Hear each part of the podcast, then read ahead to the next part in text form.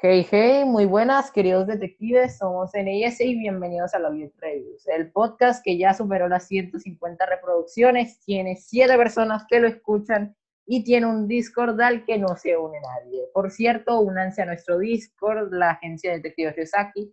El link se encuentra en nuestra bio de Instagram. Por cierto, síganos en Instagram, estamos como arroba Reviews y estamos a punto de alcanzar los 30 seguidores. Sí, se ve una cifra muy pequeña, pero aún así nos serviría bastante que nos siguieran.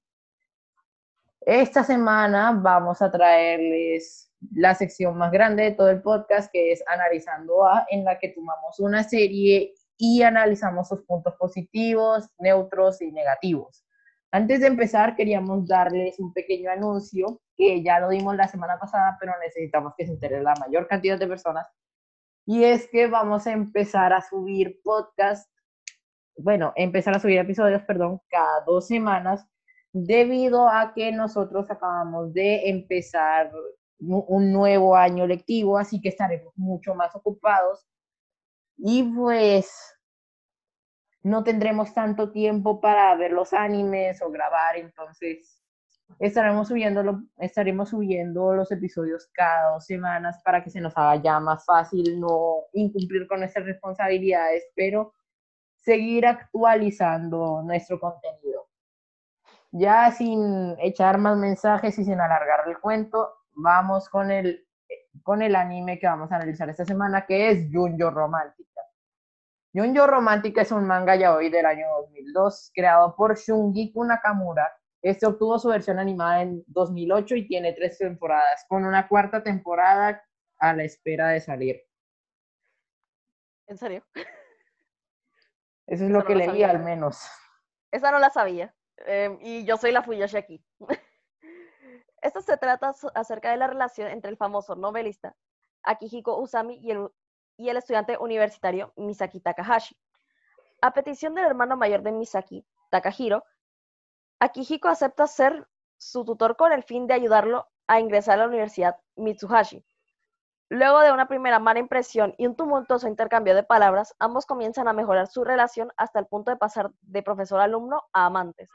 Debo aclarar algo aquí, que es que, aparte de esto, de este resumen, también tenemos otras dos parejas, que son como subtramas en lo que es el manga y en el, y en el anime, pero en realidad son se entrelazan con la trama principal. Tenemos a la pareja de, de, de Hiroki y Nowaki, que son que son un profesor y amigo de la infancia de, de Usami y un chico que es, un, que es huérfano y empieza a pedirle ayuda a, Hiroki para que le enseñara, para que le enseñara para poder entrar a la universidad. Y luego tenemos a la pareja de Miyagi, que es compañero de, de trabajo de, de, Hiroki, y Shinobu, que es su excuñado, porque es que empieza a decir que el destino los unió porque, porque este se encontró con el otro y total, vamos a explicar mejor, vamos a explicar mejor, más a profundidad a las parejas, más avancemos en el anime. Bueno, en esta, eh, este va a ser un capítulo un poco especial, diferente, un poco diferente más bien, que es el, porque el hecho es que voy a empezar a explicar un poco más de la quién es Shungiko Nakamura y la terminología ya hoy más que en el más que en el anime en sí, hasta cierto punto por el hecho de que aspectos positivos... voy a decir la verdad, yo soy Fuyoshi, no tiene, no tiene, no tiene. O sea, no, no, no tiene como el tipo como que tú dices como que esto no sé qué, esto se destaca por no sé cuánto. Lo, le voy a decir la verdad, lo, que, lo máximo que puedo sacarle es que me entretuve bastante en el, viendo el anime. Eso, eso es como... Es un punto positivo, la verdad, de que me entretuve bastante porque... Voy a explicarlo, es como decir, es como decir La Rosa de Guadalupe, no te gusta, a veces te da cringe. O sea, no, o sea, no admitirías, pero es como que hay cosas, pero hay cosas que al final y al cabo te entretiene, que es lo que tiene que hacer esta, esta clase de cosas. Pero es como que tiene muchos errores y eso lo hablaremos más adelante en los aspectos negativos y algunos en los neutros. Bien. Primero, ¿quién es Shungiku Nakamura? Shungiku Nakamura es una mangaka japonesa que nació el 13 de diciembre de 1980 esta empezó a trabajar en el mundo del manga a la edad de 18 años, con el manga de Tusando Tensu Ibun, realizando dos volúmenes de este. y no estoy segura si pronuncié bien el, manga. Publicado por Kadokawa Shoten, editorial que se basa en, publicar mangas ya hoy. Si se, y si se han visto el anime, saben que Kadokawa es la que es básicamente el principal, el principal patrocinador de este anime. Gracias a esto, Shungiku logró publicar en 2002 el primer tomo del manga de Junju Romántica, el cual es el anime que analizaremos hoy. Tras esto, Shungiku debutó en el género Shounen Ai con el manga de WPB, pero volvió al mundo del yaoi con el manga de Sekaichi Hatsukoi, historia paralela de Junju Romántica. Los trabajos de Shungiku se caracterizan por la diferencia de edad amplia y el hecho de ponerlos en un ambiente laboral de una editorial, específicamente Junju Romántica y Sekaichi Hatsukoi. También debo agregar que noté que ella suele mantener este tipo de narrativa donde se usa en un mismo manga distintas historias que se entrelazan de alguna manera. Esto es un dato curioso sobre este manga, sobre el manga de Junju Romántica, que es que este figuró en el, en el, no me acuerdo exactamente en qué top, creo que era el top 30 de bestsellers en el New York Times cosa que es, no, suele, no suele lograr un manga y específicamente un manga del género yaoi. Eso sí no me la sabía, sinceramente. Vayan a ver 20 más, un cosas de Junju Romántica. Ya pasa, ya terminado como brevemente como el contexto de quién es de Shun, dato también sobre Shungiku Nakamura. Ella creían que ella era un hombre debido, o sea, por un caso, como el caso que tiene este Usami Akihiko, que es que él era un novelista, pero también escribía novelas BL, pero bajo el seudónimo, un seudónimo femenino. la gente creía que eso fue, que era así, hasta que en 2000, hasta que 11 años después de la publicación de Juju Romántica, ella fue que finalmente mostró su cara, dando a entender que sí era mujer. Pasemos básicamente a la terminología ya hoy, tras este breve inciso sobre eh, sobre Shungiku Nakamura. De paso, hay gente que lo pronuncia Shingiku y esa tiene más sentido, no sé por qué se me hace más sencillo. Yes. Tenemos la terminología básica que es yaoi, que es, que es el género de anime en el cual, la, género anime y manga el cual se, se explora el amor entre dos hombres. Tenemos shonenai, que es, que es como una especie de subgénero del yaoi, al menos en mi contexto, que se basa en el amor entre dos hombres, pero sin enfocarse mucho en la relación sexual, sino más bien en la relación como pareja. Tenemos Seme, Uke y Suke, que respectivamente son el activo, el pasivo y el versátil de la relación. Tenemos las palabras Fuyoshi y Fudanshi, que son, son específicamente Fuyoshi se utiliza para mujer y Fudanshi se utiliza para hombre, que disfruta ver, que disfruta ver yaoi. En mi caso yo soy Fuyoshi, pero N no es Fudanshi. Definitivamente no lo soy. Definitivamente no, salvo por Yuri on Ice. Ahí sí. Pero Yuri on Ice es un shonen ahí, así que no cuenta. Sí, exacto, exacto. Tristemente no cuenta.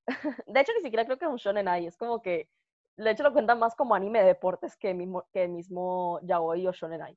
O sea, un Tenemos, ah, voy a explicar brevemente qué es. Esto no es tanto del, del yaoi, pero aún así lo voy a explicar porque esto es como algo que también está bastante en el yaoi, que es el término shota, que para el que no lo conozca es como, vamos a decir, la contraparte de, Loli, pero es porque, mejor dicho, la versión masculina de Loli es un niño, básicamente. Bishounen, que sería un, que es un chico atractivo, que literalmente es, un chico atractivo, el cual hace referencia usualmente se usa para el uke. Bisein, tenemos también Biseinen, que es un chico que está bueno, básicamente, y se utiliza usualmente para el seme. Y BL, que básicamente significa boy love, que es amor entre hombres. Listo, aquí, aquí un poquito de vocabulario.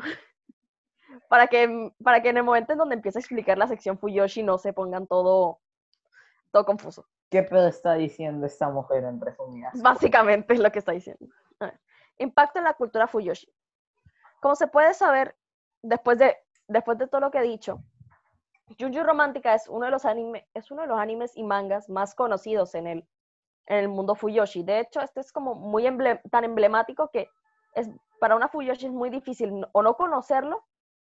Es muy rara vez que no lo conocen y se ha vuelto bastante icónico, a tal punto que las, o sea, se conoce a Suzuki-san, que es el peluche de, de Usami, y, se, y el intro de Junju Romántica Kimihana es bastante, es bastante conocido. sin embargo, esto es lo que no, sin embargo, si uno se da cuenta, el anime no tiene mucho en no tiene mucho, no tiene nada muy especial, es como el cliché ambulante de los de del yaoi. Luego le, explicaremos más estos clichés y por, y por qué. Entonces, la pregunta es, ¿por qué este de todos los animes es el que más impacto dio? Esa es una buena pregunta. Entonces tenemos, regresemos como a, los años anteriores. Yo estoy investigando cierto tiempo todos los animes que habían, que habían salido, no en 2008, pero como en, como en aquellas épocas y antes de este. Todos eran muy, esto eran muy, muy suaves, muy fresitas más bien. Eran, más, eran muy tranquilos, de hecho era como más romántico, aunque sí tenían incluida algunas cosas extrañas. Eh, es anime, siempre va a haber alguna cosa extraña. Pero, es, como dije, esto es, una, es un anime que tiene muchos clichés. Sin embargo, uno se da cuenta que por, e, creo que por, e, hasta por eso mismo es un cliché. O sea, es, hasta por eso mismo es que puede dar relevancia, porque el hecho es que tenemos el cliché Luke Sundere, tenemos el cliché del, del seme, del seme serio, también tenemos al sem, al seme, al seme chévere, súper súper suavecito, tranquilo, bello, divino, hermoso, no aquí. También, pero tenemos a todos los, tenemos todos los clichés unidos en un lugar. Y en, y en un punto yo pensé que hasta este anime fue el que originó bastante a los que, es, a lo que son los clichés en general, porque en sí tiene bastante del... El mundo del anime es todos los clichés que puedes pensártelos, te los encuentras ahí. Básicamente, si quieres ver, si quieres ver un anime, si quieres ver un yaoi que, que no sé, que, el, que Luke sea Tsundere y el otro sea mayor que él, Junju Romántica. Si quieres ver, si quieres verte algo fuerte y tal y no sé qué y todo, y todo posesividad y eso, toxicidad, Junju Romántica. Es bastante sencillo de señalar solo a Junju Romántica como un, por así decirlo, must watch de, de los Fuyoshis porque es como que tiene todo, tiene todo lo que vas todo lo que podrías encontrar en un, en un anime ya hoy. Es como que es eso, esa es la verdad. No digo que sea un buen anime, pero tiene como todo lo que, lo que se puede buscar como en el, todo lo que usualmente se busca como en los, en los animes ya hoy. Y tal vez por eso se dio tanta relevancia. Y en sí es, en sí yo me he tratado de leer el manga, pero como es básicamente la pobreza, esa veces la calidad de la imagen no es tan buena, entonces es extraño para mí, pero en un punto sí se puede, sí puede entender por qué es que este anime pudo llegar hasta el New York Times. ¿Quieres, decir algo? Porque la verdad es que me voy a demorar un rato aquí. Nada, continúa. La verdad es que me estoy guardando todo para los aspectos neutros y negativos. Bueno, pasemos a lo importante. Este básicamente es un, este es un gran, la sección Fuyoshi de ese. Solo eso, pero la verdad es que si se ha, se ha notado es como que no he fangirleado tanto, así que voy a pasar a eso. A ver, empecemos, ahora sí hablamos serio. Yo este anime, como dije, este anime, eh, traté de vérmelo como, o sea, como un espectador, no como Fuyoshi. Pero, como, pero mi mente Fuyoshi seguía ahí, así que vamos a empezar con eso. A ver primero, puede que me da, me da igual si son tóxicos, si me da igual lo que sea. A ver, estos dos, estos dos simplemente es como que van. No sé cómo explicarlo. Em, hay cosas que no me, hay cosas como que no me gustan, pero hay veces las que sí es como que em, no sé cómo explicarlo ahora. eh, tomas a, a, dos personajes. Estos dos, tú sabes que porque la lógica del yaoi es se odian, se aman en secreto también la lógica es, también está, también está como un mal mensaje, pero es como que em, también la lógica es no quiero, pero eh, no quiero, lo que en realidad dice es que sí quiere en realidad. Y en realidad eso se expone hasta en el, eso se expone en el manga, que Misaki sí le gusta cuando, cuando Usami lo toca y yo como que, vaya. Ah, la, la única, lo que sí, la única que tal vez merezca como mucho fangirleo es esta Hiroki y Nowaki. Que es que si uno entra a estos dos son como que a lo más chill, después N va a hablar de eso. Son, son los más chill de esto, de esto, de las tres parejas. Nowaki, la termina siendo bastante tierno, la verdad. Como que, sí, o sea, de hecho, me da risa cuando, cuando el Sem es hasta más tierno que Luke. eh, luego tenemos aquí, y por último tenemos a la pareja de Miyagi y Shinobu. Honestamente, el diseño, tal vez no, tal vez no tenga la mejor animación este anime, también tengo que hablar de eso después, pero en sí, en sí me gusta mucho el diseño de personaje de Shinobu, porque en sí no sé, no sé qué tengo yo con los rubios, también, también tengo algo con los albinos, pero no lo, quería comentar porque ya he comentado bastante sobre albinos en, eh, en todos los videos, en todos los podcasts. Entonces, como que eh, vamos a entrar mejor en Shinobu. ok, me di cuenta de lo que dije. Em, entrando ya como que ahí el tema, me gusta un poquito, o sea, si bien es como que son, tampoco es mi pareja favorita, me gusta como el concepto del hecho de que, em, de que Miyagi y Shinobu se hayan conocido previamente y que Shinobu, y Shinobu creía que es el destino, mientras que el otro está como que, ah, como chingas. y entonces, como que em, en sí, debería como que eh, pasa esto.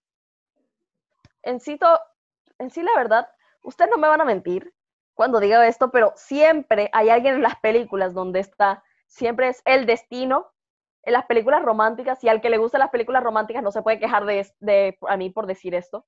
La única diferencia que cambia aquí es que es un anime ya hoy. La única diferencia, pero el resto, misma drama que puede ser, no sé, puede ser una película, puede ser, no sé, How I Met Your Mother. Solo que, ajá, como dije, ya hoy anime, etcétera. Pero en sí es como que esa pareja, esa pareja no es mi favorita, pero sí tengo como que darle eso, que es como que me gustó. Volviendo a Hiroki y a Nobaki.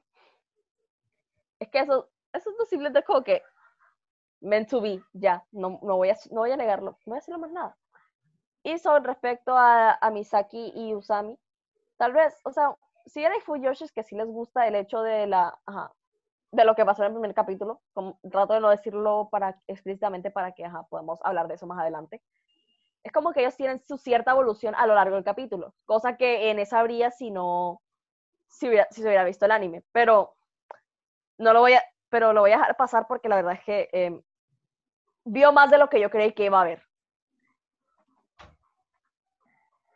Entonces es como que, pero en sí en la, en, sí en, el, en la primera temporada tiene cierta evolución con respecto a con respecto a esto. Tienen como que su relación se ve, se ve mejorando y en sí tienen, y en sí va mejorando poco a poco a lo largo de las tres temporadas, pero solo estamos analizando la primera, entonces, ajá. Bueno, sin más que decir, pasemos a los aspectos neutros. Bueno, tras de que ese se haya pegado su mega discurso como el que yo me pegué con lo de Evangelion, pasamos a pues la pareja de Hiroki y Nowaki, que a mi percepción, a ver, no es una buena pareja, pero es mejor que las otras dos. A ver, al principio del capítulo se nos formula que Hiroki es, está perdidamente enamorado de, de, no de Nowaki, sino de Usagi. Entonces, pues, ahí se nos formula de que él decía, le dijo Usagi que lo usara para reemplazar a, a, a Kahiko, creo que, creo que era que se llamaba el hermano de, sí, a, a Kijiko, perdón, que lo usara para que él se olvidara de Kijiko, pero él no lo podía olvidar y pues él como que se quedó como que lo único que lo único, lo único que me recuerda a ti son tus frías manos, pero él se da cuenta de que sus sentimientos no son recíprocos y él se da cuenta y él intenta pues alejarse y dejar de pensar en Usagi porque él entiende que él que Usagi nunca va a pensar en él porque él está fijado en Akihiko. Punto a favor para Hiroki porque como después vamos a analizar Usagi tal parece que no tal parece que no sabe cómo aplicar eso. Entonces pues Después, después en su depresión y su trance le cae un cohete de esos de propulsión que tú coges un corcho, le pones una un corcho, recortas una botella, coges una bomba de estas de aire y le das hasta que sale volando. Entonces, pues ahí se encuentra con este Nowaki y este como que le explica su pasado de que él es, de que él es huérfano y todo, no sin antes pues haberlo acompañado a su casa. Entonces pues ahí le cuenta su pasado de que él es huérfano, de que él trabaja y todo, pero quiere entrar a una universidad, en específico la Universidad de Tokio, que es técnicamente donde se enfocan las, se enfocan las tres parejas, porque a ver, Usagi, Usagi está ayudando a estudiar a Misaki para que él entre a la Universidad de Tokio. Hiroki está haciendo exactamente lo mismo con Nowaki y este Shinobu va a entrar a la, va a entrar a la Universidad de Tokio tan solamente para estar con el profesor, del cual no me acuerdo el nombre. Miyagi. Bueno, Miyagi. ¿Por qué te, hablemos de una coincidencia breve? Esto solo es un señalamiento. el profesor Miyagi. no sé, siempre que se Miyagi pienso en el de Karate Kid.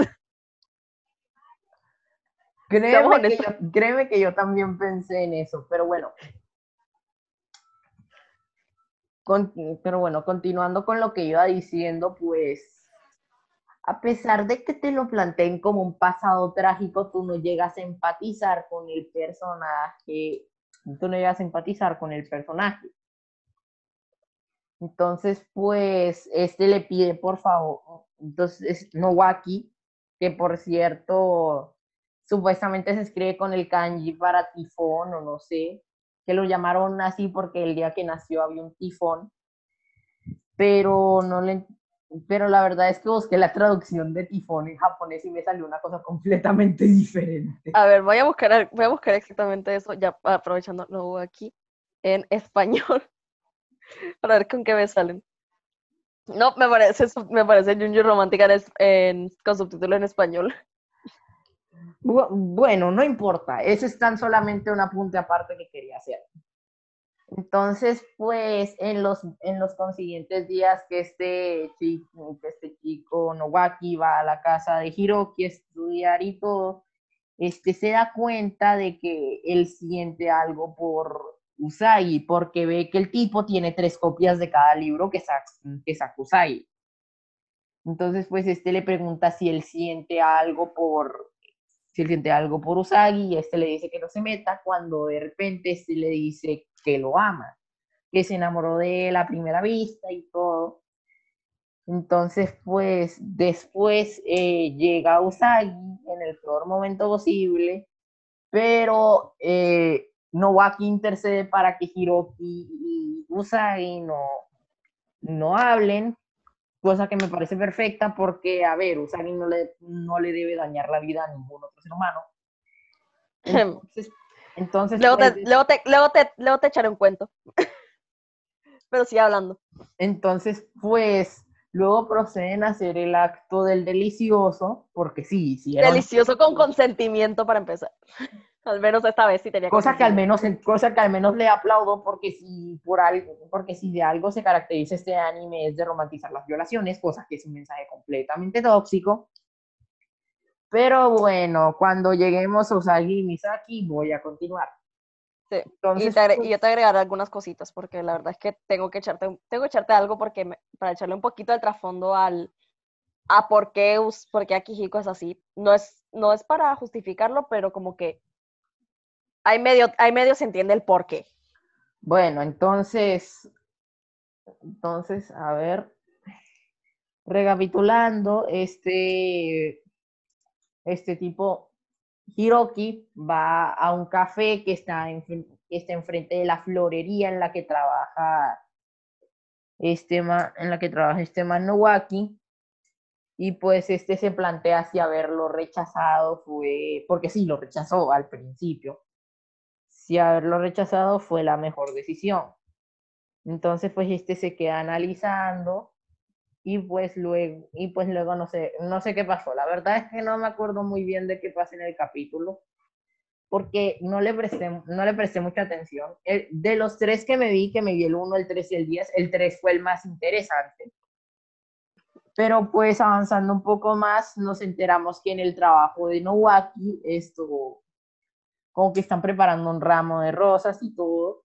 Entonces, pues el compañero de Nowaki le dice que, que el ramo de rosas que estaban preparando era para él, que, que este Hiroki se lo había dado.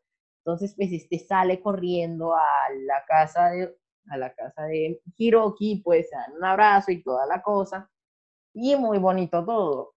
A mi consideración, este es el mejor capítulo de la, de la serie, o sea, si lo analizáramos por capítulos le daría un 7 de 10, sinceramente, porque, a ver, es entretenido, demuestra una relación que no, que no es, a ver... La toxicidad en persona. lo estamos viendo a ustedes, Junju Romántica. O sea, no es toxicidad en persona, pero tampoco digamos que es un...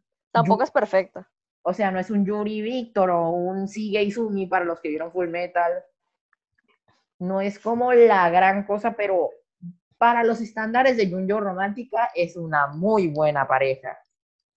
Entonces, pues, es, entonces, pues, el capítulo es entretenido, la pareja no es tan tóxica, a pesar de que lo único, lo único malo que le encuentro es que el trasfondo de Nowaki no se siente muy creíble por decirte algo, o sea, no llegas a empatizar como que, oh, pobrecito, trágico Y encima es como que, yo también lo sé, en sí es algo que también noté, porque en sí es como que, en sí no te, eh, esta gente no te aprovecha como hacer algo que hicieron como con, con Akihiko y, y, no, y Hiroki, que también tengo que, que, por eso dije que tenía que agregar eso más adelante, que a ellos sí le dan un capítulo entero de flashback, mientras que a Nowaki solo le dan como que comentarios de sus amigos, los, señores esos, que dicen como que, este niño nació no sé dónde, no sé dónde, no sé dónde, es como que chido, mientras que al menos en de Hiroki sí se le dedicaron como un flashback completo.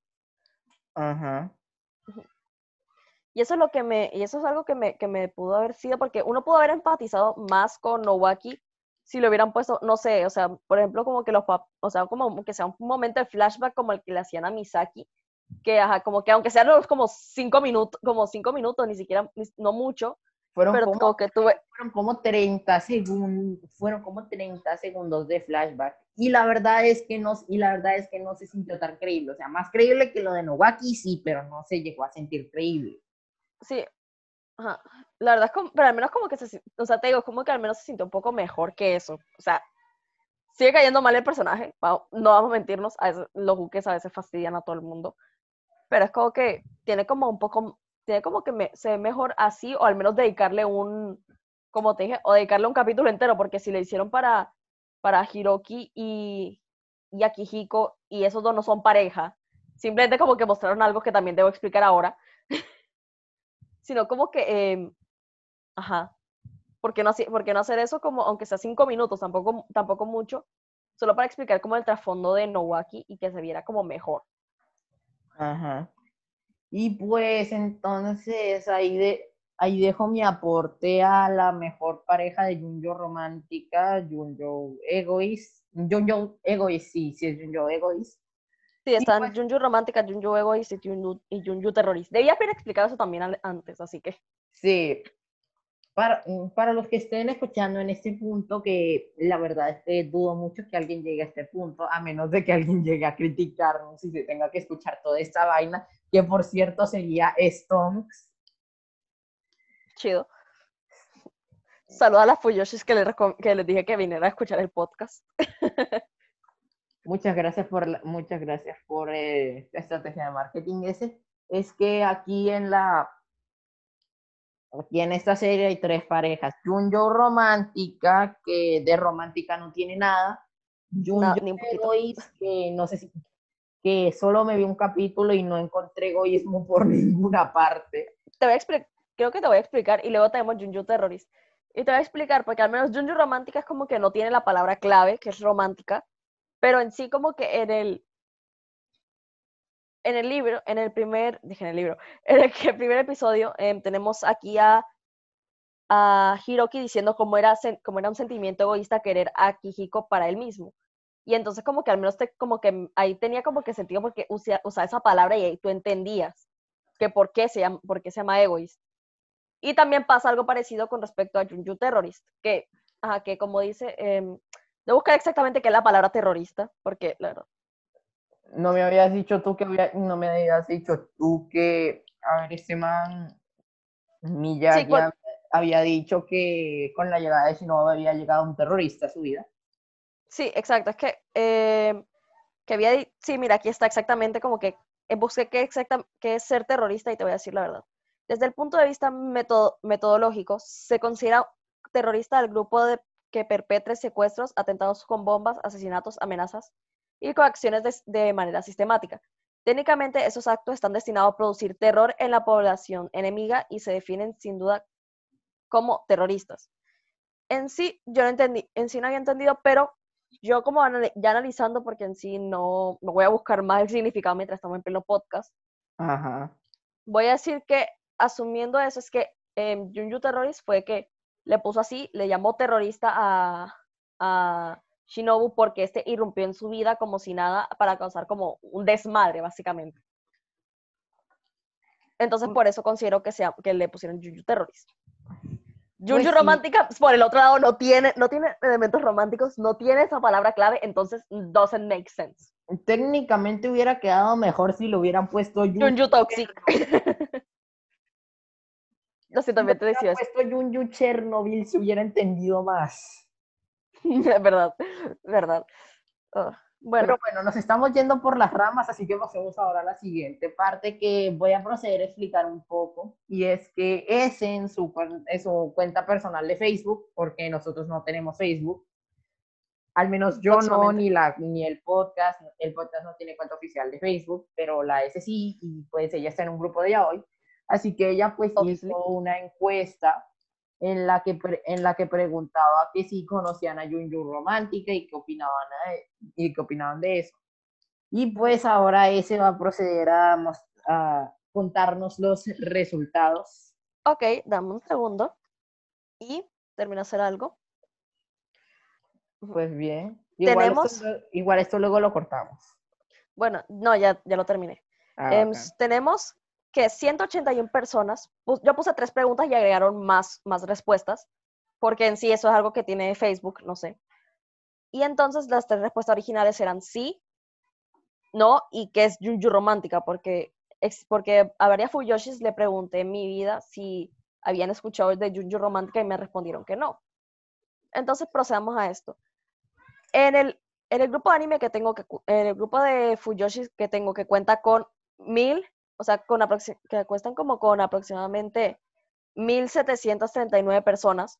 No votaron, no votó todo el mundo, pero más o menos ese es el número. Tenemos que a 181 personas, incluyéndome a mí, entonces 180 personas, les pareció, les gustó Junju Romántica. A a 28 personas no les gustó, no les gustó Junju Romántica, no, dicho, no les gustó, no, no la conocían.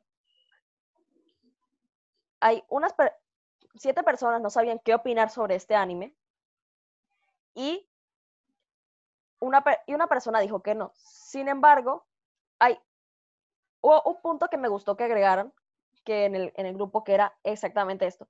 Demasiada toxicidad y romantización de la violación. Y en esa respuesta respondí, eh, yo también voté por esa, entonces 10 personas votaron por, el, por esa respuesta. Esas 10 personas me llenan de orgullo. Bueno, entonces pasemos a, porque también incluyeran algunos comentarios que debo, que debo agregar. Son en total unos 5, entonces voy a decirlos. Em, dice, entre más la veo, más me doy cuenta de lo terriblemente malsanas que son las parejas. Pero a decir verdad, me encanta demasiado y me la podría ver mil veces sin cansarme. Entonces, entonces ahí entra mi punto, es entretenido, pero no es, te digo, es como una rosa, como una rosa Guadalupe, es entretenido, pero no, pero tampoco es un ejemplo a seguir. Y este, voy a seguir con, lo- con los siguientes comentarios. Me gusta, no solo la toxicidad del anime ni el manga, también se puede disfrutar de la ficción, mientras sé que en la realidad lo que sucede sería un acto asqueroso, sabiendo dividir lo bueno de lo malo y el anime de la realidad. Cosa que me gustaría hacer un señalamiento. Como que, ok, está bien que un anime muestre como que la toxicidad y, y que tú lo disfrutes, eso está bien. Lo que no está bien es que lo romantice tanto. Ese, y eso es algo que va a hablar, que va a hablar en, en, en un punto más adelante. Aparte de que una cosa con respecto a ese comentario que quería añadir es que, a ver, la mayoría de Fujoshi, la mayoría de gente que empieza a hacer Fujoshi, a ver, en ese, corrígeme si estoy mal, eh, comienzan por ahí como a la edad de 12 o, 12 o 13 años más o menos. Sí, por, sí, por ahí, son, por ahí empezamos, empieza, empieza bien carajitas. De hecho, una amiga mía que es un año menor que yo, eh, empezó a ver, a ver ya hoy a la edad de 8 años. Eso, o sea, depende mucho de la persona, pero usualmente son entre 12 y 13 años. Y es el problema. Entonces, pues eso puede como que mal guiar a la gente, por ejemplo, en el caso de la amiga de ese que empezó a ver ya hoy desde los 8 años, eso puede mal guiar a la gente y decirles como que, hey, esto está bien, cuando en realidad no lo está. Eh, lo mismo pasa con el lolicón y el sotacón, porque a ver, si la gente que defiende el lolicón y el sotacón se defiende de que es ficción, entonces técnicamente, a ver, estoy Estoy más o menos citando a el Reviews en esto, porque él lo tocó en su video de mensajes tóxicos en el anime, pero es que me parece muy acertado, muy acertado ponerlo aquí en el en esta situación y es que si la gente que defiende el lolicón y todos sus derivados, o sea, lolicón, chotacón, lo que sea, diciendo que es ficción, entonces no, entonces podríamos utilizar ese mismo argumento con la pornografía infantil. Entonces, pues es ahí donde es ahí donde está la es ahí donde está el punto. No, y mira, antes de entrar a esto, debo hablar sobre algo que me doy cuenta que esto lo voy a poner de ejemplo porque luego van a decir como que ajá, es solo ficción, tampoco es como que tampoco se, o sea, también va a tirar que va a decir, ah, por eso no deberíamos, por eso el yaoi no sé qué está mal y tal y tal. Hablemos un momento brevemente de After. Sí, ese libro que sacaron el fanfic de Harry Styles. Hablemos de eso brevemente. O sea, mencionan que vamos, voy a ponerlo como, voy a nivelarlo con Junju Romántica porque en sí tiene como elementos que se pueden que he mencionado en las reseñas que he visto, que es que es un anime es entretenido, puedes es entretenido, te lo puedes terminar bastante rápido, pero es bastante tóxico y romantizan bastante una relación tóxica. La, la verdad es que al menos, en, al menos como que en After, si te voy a decir la verdad, es como que en After y Yuri Romántica lo ponen como de maneras distintas, porque por un lado tenemos que a este, que, o sea, la romantización de la violación con Juju Romántica, y luego tenemos en After, que es básicamente eh, una pareja que se la pasa gritándose, haciéndose sentir mal, o sea, no es abuso físico, pero, pero es abuso psicológico. Entonces, como que no, no pongan, no justifiquen esto con que sea ficción, porque si lo ponen, si lo romantizan tanto como que la pareja, que, la relación que deberías tener y no sé qué. Porque en sí hay Fuyoshis que sí les gustaría tener, que sí les gustaría tener una pareja así, y es como que, no, solo no. Simplemente no. por favor. Bueno, ahora voy a pasar a lo siguiente que di, a lo siguiente que esta es como un poco justificando el por qué la, por qué la escena porque esa escena pasó. Es, no voy a decir el nombre, pero me gustaría decirlo porque yo le respondí el mensaje, y es, en esa época era lo más sano. Decir ya hoy era sinónimo de violación. No sé por qué quieren ahora, a estas alturas de la vida resaltar la toxicidad que, eran, que era el contenido ya hoy de esa época. Y nos quieren cagar a muchas ese estilo. Y pues sabemos que son tóxicas, sabemos que son tóxicas. Por favor, em, amiga, los puntos. Ah, de manejar el asunto con más prudencia. No vaya a ser que, que ahora se ofendan por esas series que eran la gloria, adoro las historias de ahora, pero por Dios es demasiado hipócrita lo que a veces sucede, pero que, pero que miedo que ya uno no puede ver ya hoy tranquila, con tanta queja y descontento. Nunca digo eche, pero, pero no mires esa nunca digo echa, puntuación, por favor no mires la serie, en este caso es lo mejor que dejen de dañarle las cosas a otros por su inmaduras porque lo que están provocando es la censura. En sí yo le respondí algo breve, pero también le quiero responder aquí en el, en el podcast porque le respondí bien para que no me... para, que no para no meterme en un hilo de conversación todo hate ahí. yo, gracias por ese análisis. En sí, a mí me gustó Junjo Romántica, pero al Real Rewatch con mi mejor amigo porque apenas se va a ver la, que apenas se va a ver la primera, la va a ver por primera vez para un podcast que tenemos el anime y porque ah, este comentario es random, pero lo quiero decir, es del especial de mi cumpleaños. Em, este, me, este me señala que la pareja romántica es muy tóxica, a lo que me llevó a preguntarme si a más gente le gustaba o no este anime. Por eso hice la encuesta. Ya respondiéndote directamente aquí, en este podcast, como que, ok, se entiende que hay, em, a veces como que hay gente que están los, vamos a decirle los ofendidos por todo, porque así lo refirieron. La gente de cristal, ¿ok? Sí, em, estamos en esa generación, perdóname la vida. Los ofendidos por todo dañan el humor. Sin embargo, tú misma te estás ofendiendo por una encuesta que no está hecha para ofender a nadie, sino para ver si te gustaba o no. La gente me empezó, me empezó a agregar como las cosas sobre la toxicidad y eso, tras, terminar, tras que yo publiqué eso. Es como que, güey, te voy a explicar brevemente algo. Yo no estoy siendo ofendida por este anime. Si hay como, hay cosas que no pruebo, pero lo disfruté. Hay cosas que no pruebo, por ejemplo, la romantización de la violación, la posesividad de Misaki, de, de Usami. El hecho de que, el hecho de como que a veces no aceptan un no por respuesta, que eso es otra cosa que debo hablar. Em, pero es como que, ok, es que sé que te estoy diciendo que te rindo por todo, pero tú mismo te estás, tú también estás siendo un poco hipócrita.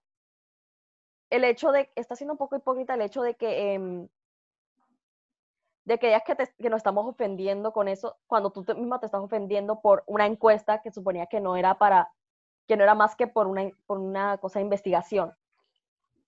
Entonces, como que, bro.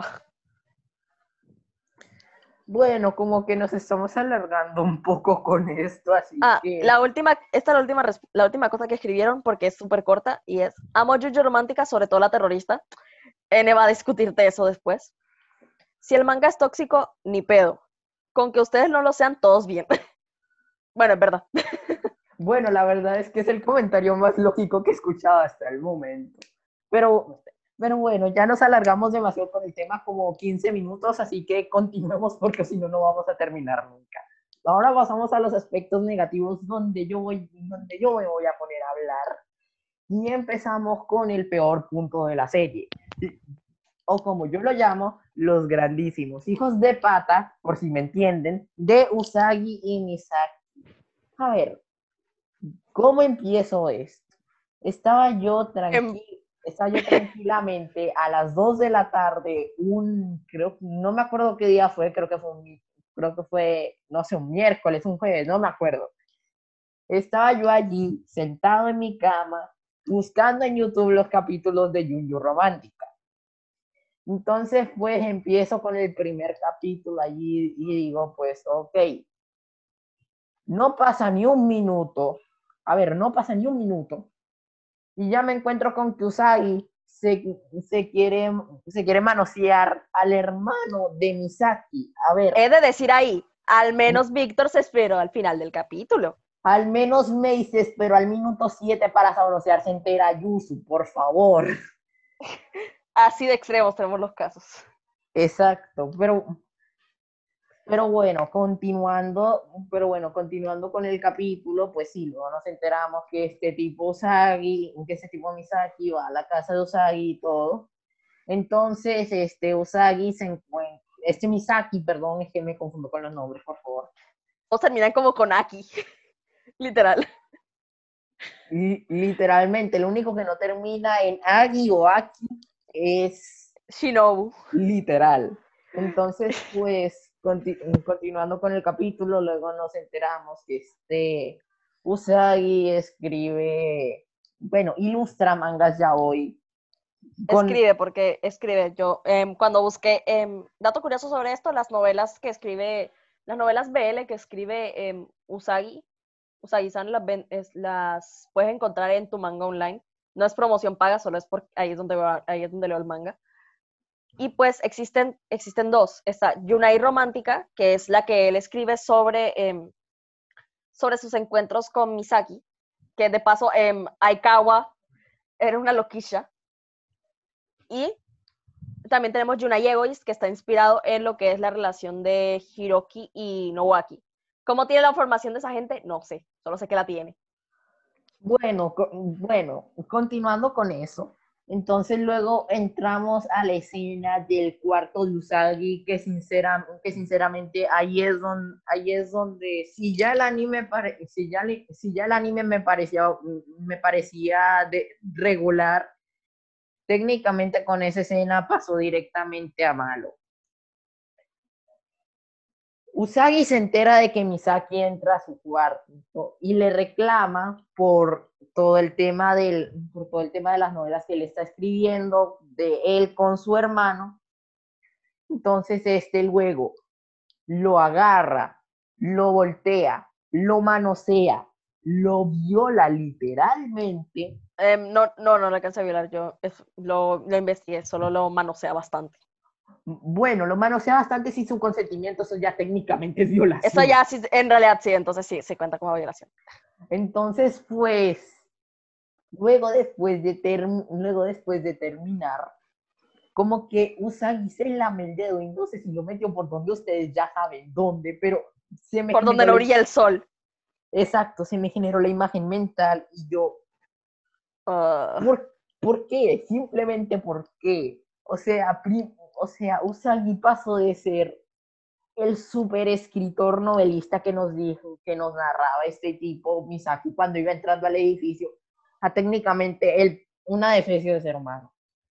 Luego, luego pasamos a toda la escena de estos dos tipos conversando y nos cuentan sus pasados. A ver, a ver, nos cuentan de que, de que Usagi probablemente le, Usagi probablemente lo violaron también y que por eso es así, de que era una familia adinerada. No, literal le sacaron lo literal sacaron todo, te voy a decir la verdad, eh, este, ¿cómo se llama esta vaina? Em, este, Misaki tiró todos los clichés para que alguien sea homosexual, literal, tiró, tiró, em, no tenía atención a los, o sea, ajá, porque lo, no tenía atención de los papás.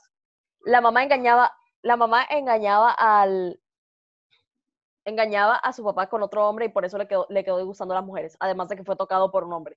Fue como que muy, Ajá. dude, that's not how it works. No.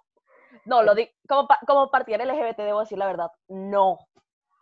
Así no funciona. Entonces, pues continuando con eso, o sea, mi, mi saque en ese punto no me caía tan mal. Usagi me caía de la patada. Entonces luego nos cuentan el pasado de Misaki, que al igual que el de Novaki, no llegas a empatizar, a pesar de que te haya mostrado las escenas, no llegas a empatizar mucho.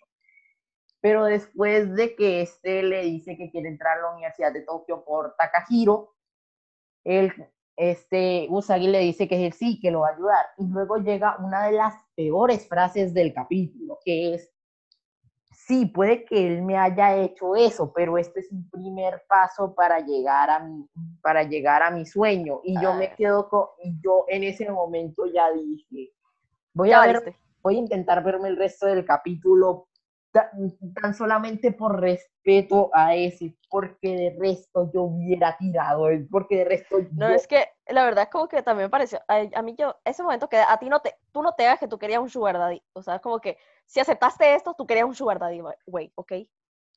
Como Pero que, bueno, a ver. Como que una, persona una persona lógica no debería, no debería aceptar eso. Sí, es como que el tipo te acaba de manosear entero, casi violar, porque, o sea, para que hubiese sido oye, la con, con todos los juguetes, tan solamente faltaba la penetración, pero no hubo, gracias a Dios. Entonces, sí, em, al, menos, eh, al menos el anime supo que esta vaina se, tal vez lo, lo, subirían en YouTube y no en, en ciertas páginas para mayores de 19 años. Mis lectoras de manhwa entenderán. A ver, bueno, entonces, continuando con, continuando con esto, es como que, dude, ¿cómo, ¿cómo puedes aceptar la ayuda del tipo que literalmente te acaba de violar? Lo que debes hacer es coger y abrirte a la B. Y, llamar a la policía. Exacto, entonces es como que muy... Y decirle a tu hermano que se aleje de él. Sí. Que de paso todo esto empezó porque el otro le traía ganas al hermano. Entonces...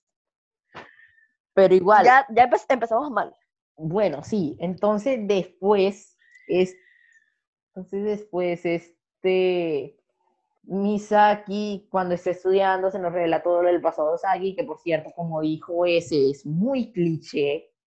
Y luego pues, y luego pues se nos revela que, a ver, este tipo, Misaki obtiene buenos resultados para sus exámenes y todo.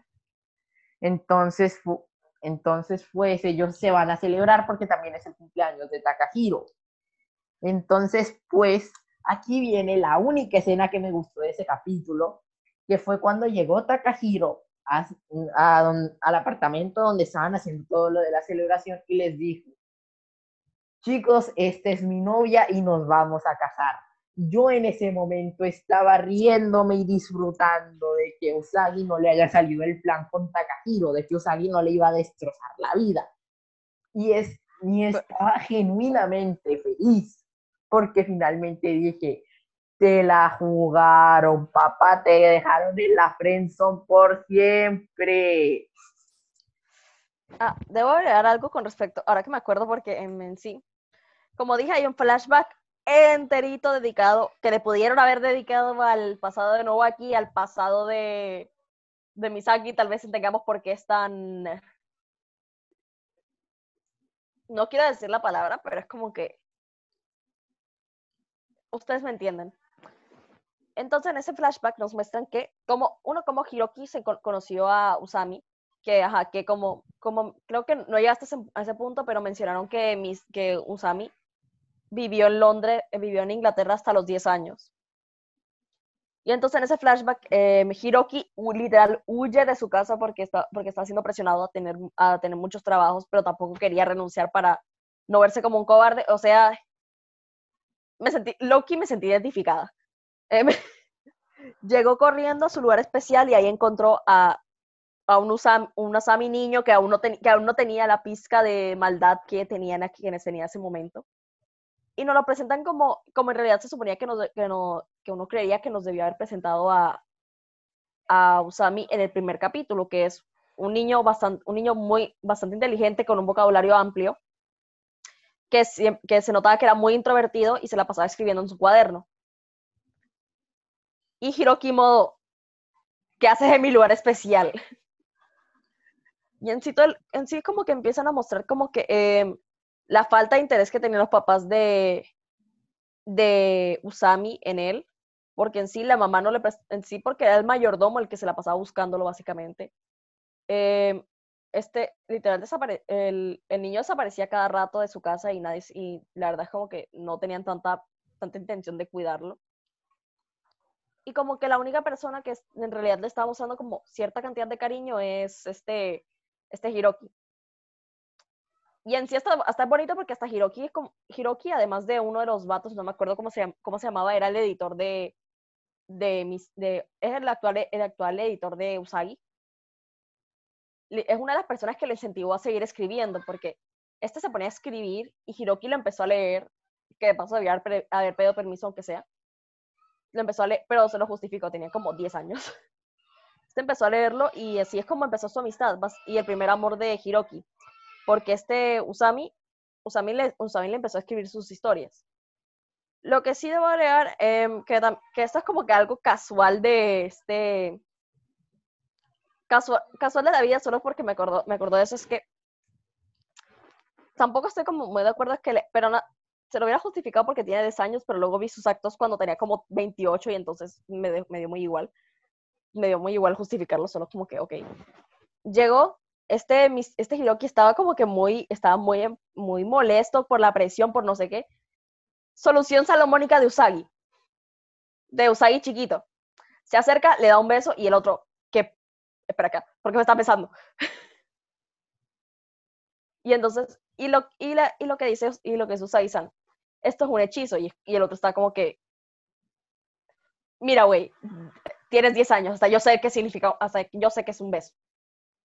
Y lo explica básicamente en donde le dice como que, este es un truco que me enseñó, una, que me enseñó un amigo en Londres. Y ahí es donde yo, ahí también se puede asumir que pasó, que, ajá, pasó algo allá que puede haber, que puede haberle dejado un trauma, no un trauma, pero como algo ahí a, a Usagi.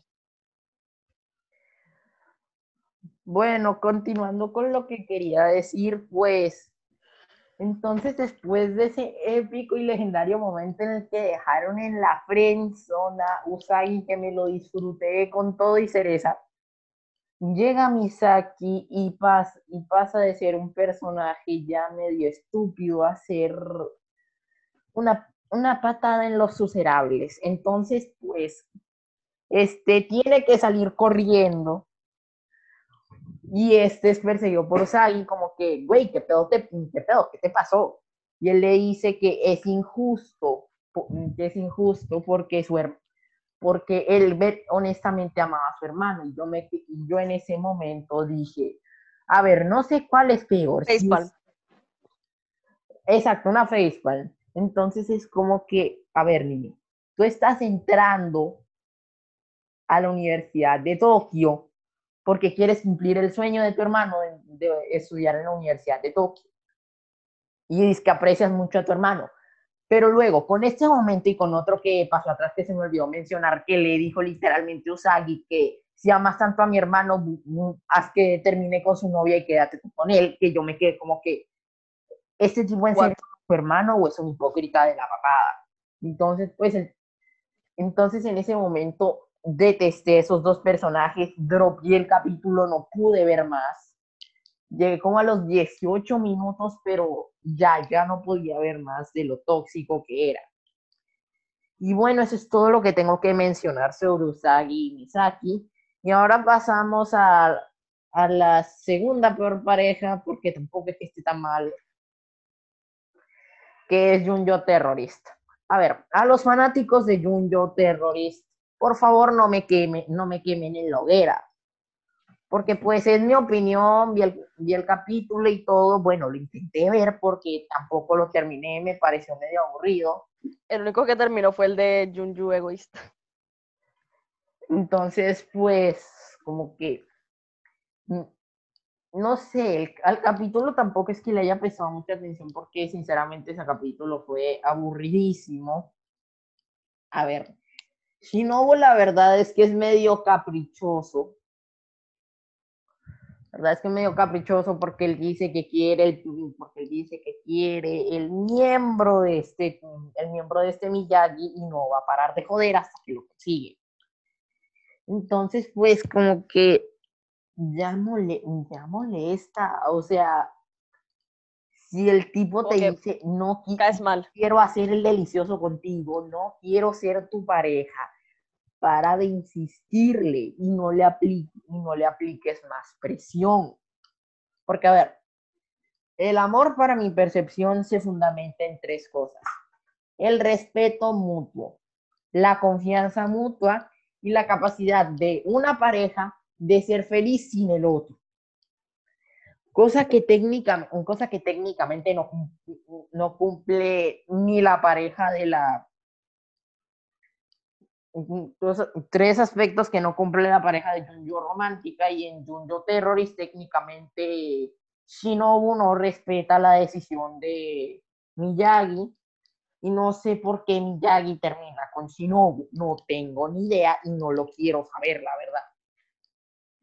Y es que ese es em, el yo, yo, te lo voy a, yo te lo voy a decir. ¿Tú sabes los flashbacks que él tiene con su abuelo? ¿Tú sabes los flashbacks que él tiene con su con su profesora? Bueno, en un punto del, en un punto del anime, bueno, bueno, tiene un flashback con su profesora, le gustaba su profesora. Ah, cuando tenía como 18 años. Ahí el paralelo de paso.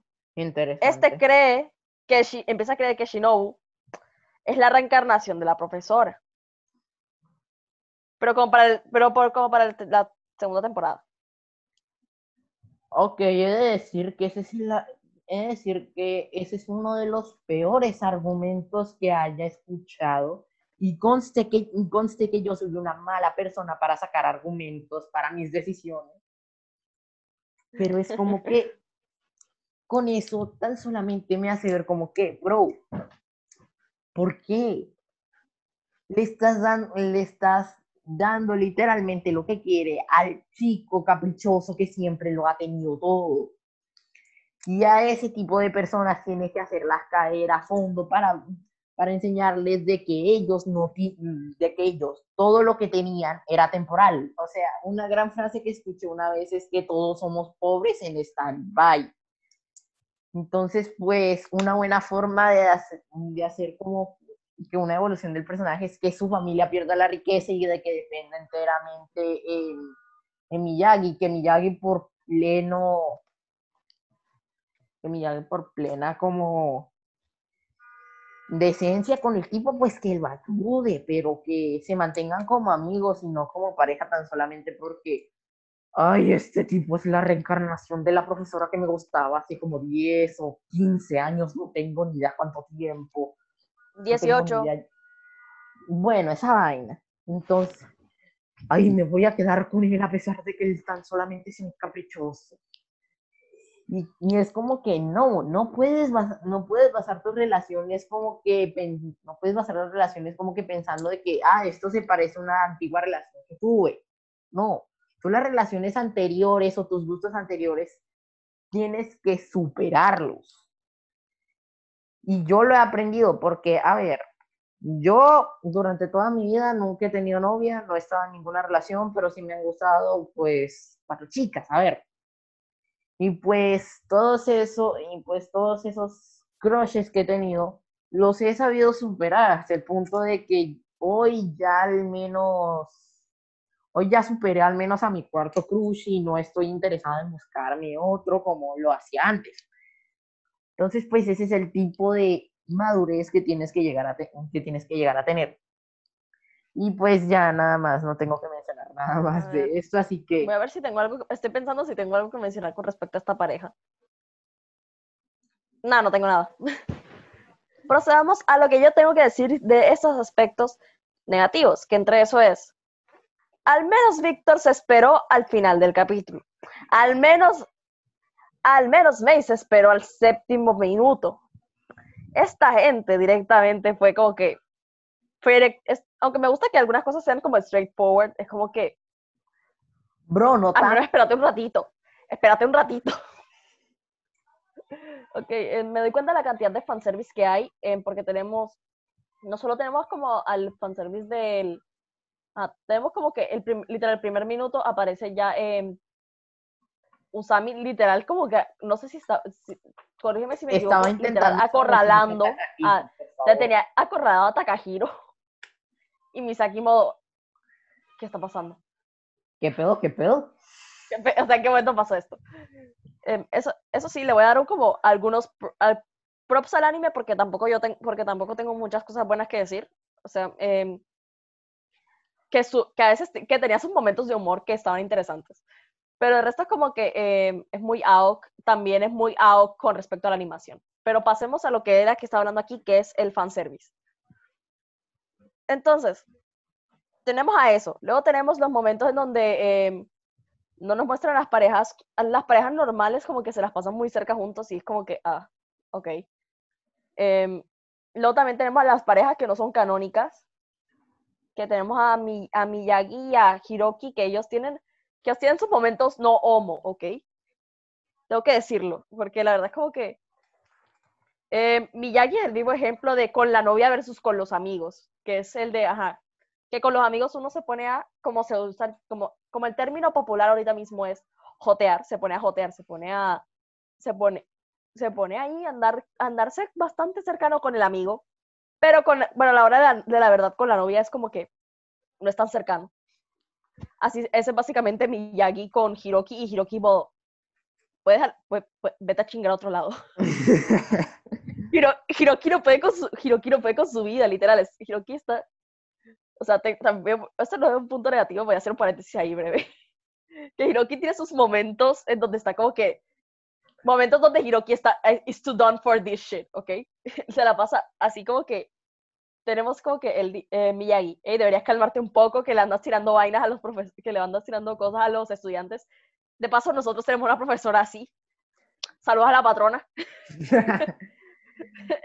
Literal, esa profesora se la manda tirándose las cosas a todo el mundo. Y de hecho, se hace un paralelo ahí porque Misaki le menciona a Usagi-san que, que un profesor les tiró una taza. Y eso fue. Ese es Hiroki, definitivamente Hiroki. O sea, Hiroki tiene, sus, tiene la paciencia tan limitada que, se, que por eso digo que tiene sus buenos comic relief, porque él está como que estoy harto de todo el mundo. Hiroki y Nowaki son los dos únicos personajes que medio se salvan de la serie. Sí, exacto. Pero es como que, o sea, es como que, y, o sea, ahí sí ponemos y Miyagi, pero no, pero no en Junju Terrorist, sino como en, en los capítulos de Junju, en los capítulos de Junju Egoist, porque se pone, porque se pone como a, a joderle mucho a, a Hiroki. Eso es, la, es el vivo ejemplo de la amistad en su pura, vida. Aunque, aunque también, como dije, hay escenas fanservice, entre esas que, que Hiroki estuvo involucrado con todos los semes de Junju Romántica. Estuvo involucrado con Akihiko de manera sexual. Es novio de Nowaki y casi se besa con Miyagi. Te digo, fanservice ahí yo. Bro. De paso, em, si, si, hubieras visto más capítulos, te hubieras dado cuenta que em, el mismo, el mismo que si Misaki y el, y el amigo que se hizo en la universidad hubieran, se hubieran mantenido como, ya, no importa qué relación hubieran tenido, hubiera sido mejor porque tener a Misaki con, con Usagi-san, ¿ok? más o menos, más o menos. Hay veces en la que como que, o sea, hay momentos en donde, o sea, de no ser por, o sea, mira, lo principal que dañó como que, o sea, si, si estuviéramos, o si se pudiera obviar mucho la escena en la que ajá, pasa lo de la, el delicioso sin consentimiento. Eso. Sí, no, o sea, sí quita, o sea, la violación, ya directamente la violación. O sea, sí que si esa escena no estuviera, es como que la pareja sería siendo un poco, sería tóxica por la posesividad de, de, de, Usa, de Usagi-san. Pero hubiera, pero hubiera sido mejor, porque la verdad es como que de no ser por, o sea, de no ser por esa escena, la pareja hubiera sido un poco, hubiera sido entretenida. O sea, hubiera, hubiera sido más entretenida, la verdad, porque en, sí porque en sí los capítulos que siguieron eran entretenidos porque estaba, sobre todo mis, Misaki overreacting cuando, cuando leía los BLs que hizo este Usagi. Era como que, ¿por qué sigues haciendo BLs? Y ahí atrás, es, es, que tienen, su, tienen sus buenos comic reliefs, pero como que ajá, la toxicidad lo arruina. Y también tenemos a esta Aikawa. Llamaremos el personaje que probablemente N odie el de más. Bueno, Aikawa es editora de, es editora en, la editorial de, mis, de Usagi. Ella es la que se encarga de que él publique. De hecho, hasta tiene, una, tiene llave de su casa porque, este, porque un día no, el vato no quiso, no quiso mandar el trabajo. Y fue como que muy, bro.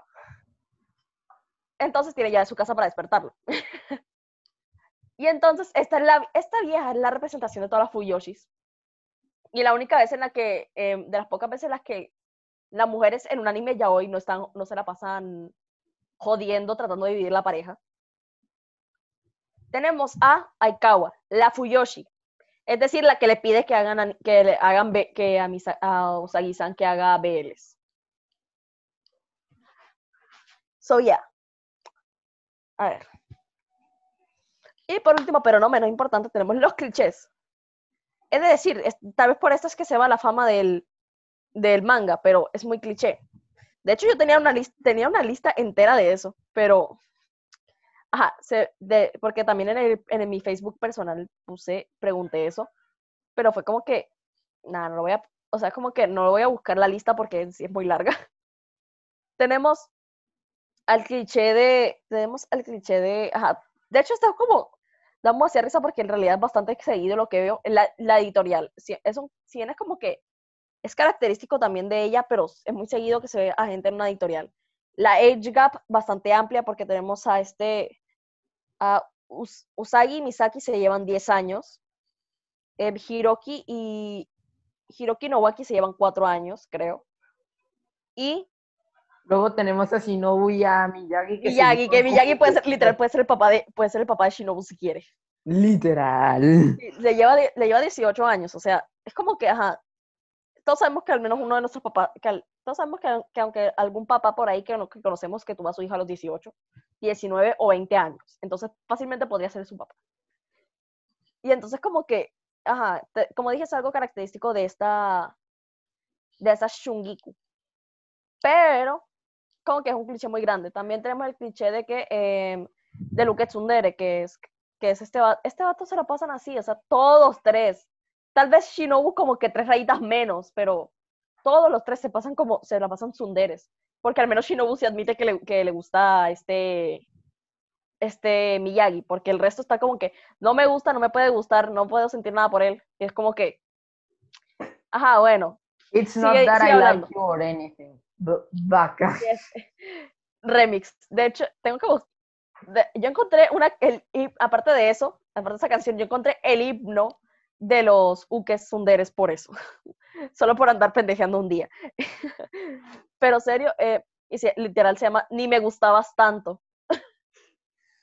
Nice. Y entonces, sí, tiene demasiado, tiene- es muy, cliché. También tenemos el cliché de la violación, es- ese sí es un cliché que es- en realidad no me gusta que sea un cliché, deberían quitarlo, gracias. Sí, es como que están, como que, de nuevo, se normaliza mucho porque ahorita, porque tratan de eso, porque ahora mismo se asocia el ya hoy, porque no ahora mismo, en aquel entonces, porque ahorita mismo ya están como que bajándole. Gracias a eh, Dios. Sí, en realidad. Entonces como que le bajan, pero metieron también el, el cliché de la violación, cosa que es un cliché que no deberían incluir, la verdad. Esperemos que por fin ese, que ese cliché se vaya, vaya dejando de ser un cliché, que sea como, ajá, o sea, yo ta- o sea, que, que un libro hable de una violación está bien, pero que lo hable como tan a la ligera como es decir como que, ah, me violaron, pero este vato es, pero este vato tiene, ah, también debo hablar de eso, que él mantenga plata. Eso es solo un cliché general, siempre está el romance con el millonario. Eso es solo un cliché. fue sobreexplotado completamente. A ver, hable- a ver, hablemos de 50 sombras de Grey, de literal todas las novelas juveniles que existen en este universo. Más o menos. Entonces, como que, eso literal es como que ese cliché es- no es tanto el yaoi, pero tengo que hablar de eso. Es que hasta, es que aparece también bastante en el yaoi, pero es como que aparece bastante en todos lados. Y pues sí, y como dije, vamos a hacer, voy a hacer un pequeño highlight ahí a los momentos, que hay momentos divertidos en el anime, vamos a admitir eso.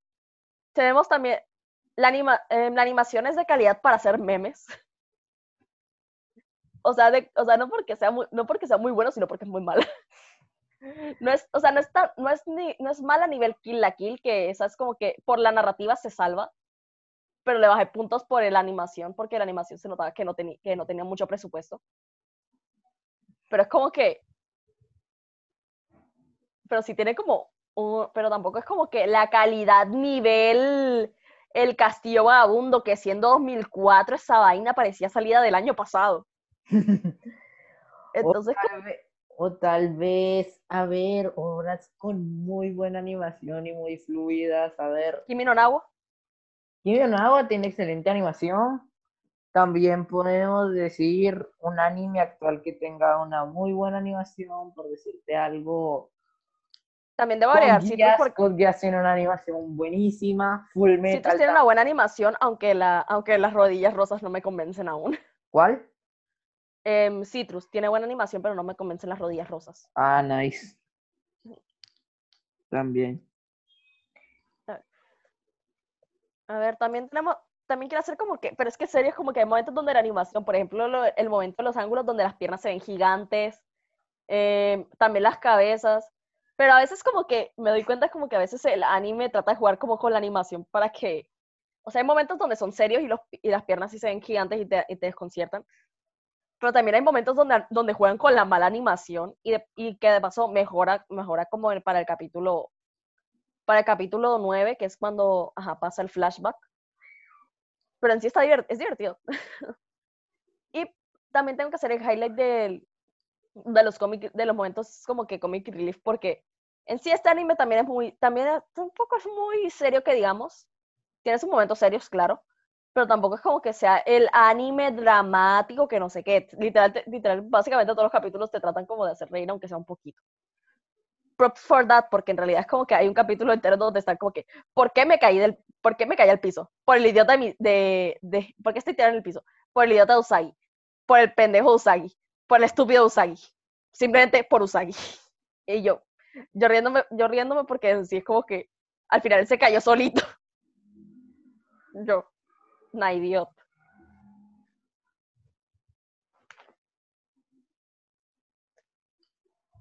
Y pues ya si no tienes nada más que agregar, pasamos a la conclusión del rating porque este capítulo probablemente nos quede de hora y 20 minutos. Verdad. Va a ser horrible editar. Sí, sí, Para ti. que, sí, sí, es que hay algo que editar porque no nos hemos equivocado casi. Bueno, pasemos a la conclusión del y como siempre voy a empezar yo. A ver, Dungeon Romantic es una serie muy tóxica, con un mensaje, lo voy a decir sin censura, con un mensaje de mierda, normalización del abuso y relaciones tóxicas. Solo porque la pareja de Hiroki y Nowaki es decente, ni siquiera buena, decente, le doy un 4 de 10. Que es más de lo que, que es más de lo que asumíamos mucha gente. De hecho, en nuestro amigo, em, yo le comenté eso y, se sorprendió porque le pusiste más de cero. Hay que reconocer que tiene cosas decentes. O sea, no todo es malo, no todo es bueno. O sea, el mundo no es blanco y negro, hay grises y matices. Listo, listo. Bueno, procedo yo. Junji Romántica es un anime que se puede comparar con La Rosa de Guadalupe. Es muy cliché. La pareja de Misaki y Usagi es muy tóxica y problemática. Yo le tengo nostalgia, debido a que fue la tercera, la tercera serie ya hoy que me vi. Primero fue Super Lovers y Love Stage.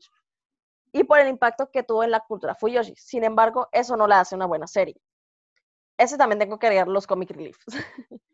le doy un 6 de 10, que en realidad es menos de lo que yo creí que le iba a dar. Bueno, queridos detectives, eso ha sido todo por esta semana. Esperamos que les haya gustado. No olviden, sí, no olviden entrar a nuestro server de Discord, la agencia de detectives Yosaki. El link está en nuestra bio en Instagram. Por cierto, también síganos en Instagram. Estamos como arroba la Reviews. Recuerden apoyar este contenido auditivo para que podamos seguir haciendo más contenido como este Esperamos que continúen investigando tanto como nosotros lo hacemos para traerles este hermoso contenido y nos vemos dentro de dos semanas. Bye.